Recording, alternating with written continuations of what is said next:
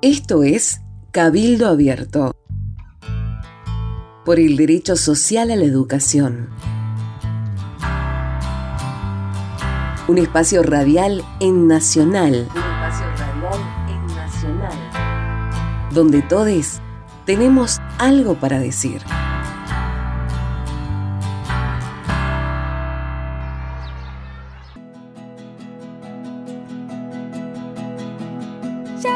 Pero en la escuela, muy pocas veces hay espacio para elegir. En estos 12 años tuve que leer un montón de libros, pero de todos esos ninguno lo elegí yo. Y eso pasa en las demás materias también. Los chicos casi nunca elegimos sobre qué aprender. ¿Qué habría pasado si hubiese podido elegir algunos de los libros que leí? Y si hubiese tenido un espacio para aprender sobre algún tema que eligiera yo, estoy seguro de que si los chicos tuviéramos dentro de la escuela más momentos en los que podamos elegir, y si las clases nos plantearan más desafíos del mundo real y menos pizarrón, carpeta, prueba, la escuela sería un lugar donde sí querríamos estar.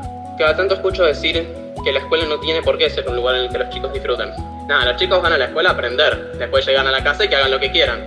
O si no, después entran a la universidad y que sigan la carrera que quieran.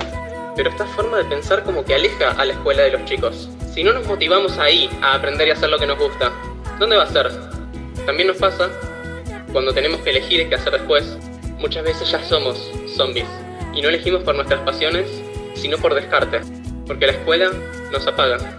Si nosotros queremos, podemos hacer cambios como estos. Todos nosotros, escuela, chicos y padres, podemos encontrar muchas más oportunidades como estas. Oportunidades para lograr que la escuela no sea copiar y repetir, que no sea para aprobar, y que en vez de pizarrón, carpeta, prueba, sea elegir, explorar, aprender. Y así, en vez de que la escuela nos haga zombies, nos despierte y nos dé verdaderas ganas de aprender. Aprender a componer música, cómo hacer historietas o por qué vuelan los aviones.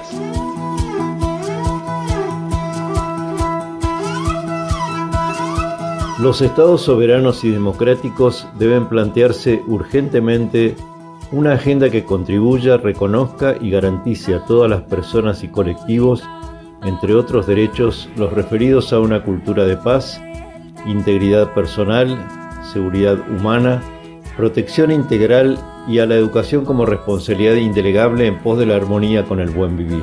Esta nueva perspectiva sobre la seguridad interpela a varios ámbitos del poder del Estado e implica alineamientos y políticas estratégicas construidas desde y para un trabajo armonioso, compartido y sostenido en el tiempo. El buen vivir requiere una transformación cultural en donde el Estado tenga a la seguridad integral como prioridad para vivir sin violencia y preservar la sana convivencia. Para ello se requiere el fortalecimiento del Estado a favor del bien común, comprendiendo que el pensamiento y la acción estratégica comprometen a todos los estamentos y no puede ser producto de esfuerzos aislados. Por ello, la construcción de canales hacia las oportunidades de desarrollo individual y colectivo del entramado social constituyen una demanda imposible de soslayar. En este sentido, el Estado, en tanto generador de políticas que propendan ampliar las posibilidades de acceso a los derechos de todos, tiene un espacio relevante para la reflexión compartida en pos de aunar criterios para atender propositivamente la dura y compleja problemática. Los discursos sobre la economía y el empleo están plagados de demandas hacia la educación sin objetivos claros sobre la educación que necesitamos para lograr una seguridad integral que permita el desarrollo pleno, esto es una falacia que solo navega en un círculo vicioso de buenas intenciones.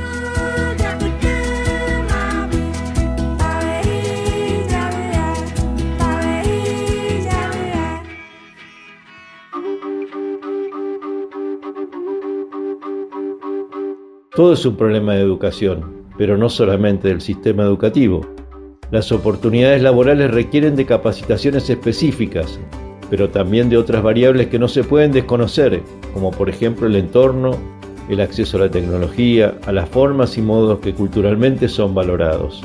Es decir, las oportunidades reales, porque el sistema educativo solo no alcanza para impulsar el ascenso social. Se habla de calidad del trabajo o de trabajo genuino. ¿Cuál es el concepto que realmente consideraremos para estos calificativos? ¿Acordaremos que tenga como componente la generación de bienes? ¿A qué le llamamos bienes? ¿A los que solamente se circunscriben al consumo de elementos, servicios? ¿Es un bien común el juicio crítico y moral de un pueblo? Hay mucho trabajo genuino que no genera bienes de manera directa. Por ejemplo, el que educa, el que cura, el que cuida, no genera bienes en dinero, y si lo hace no es tangible de manera inmediata, sino a través del tiempo. Sin embargo, contribuye silenciosamente a crear una atmósfera real de seguridad integral para el buen vivir.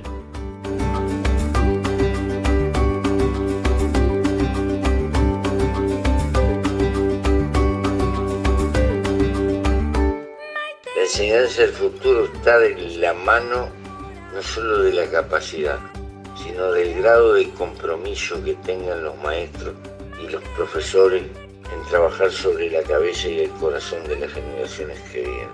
El gran desafío y la gran pregunta, ¿van a estar a la altura de la enorme responsabilidad? Esto fue Cabildo Abierto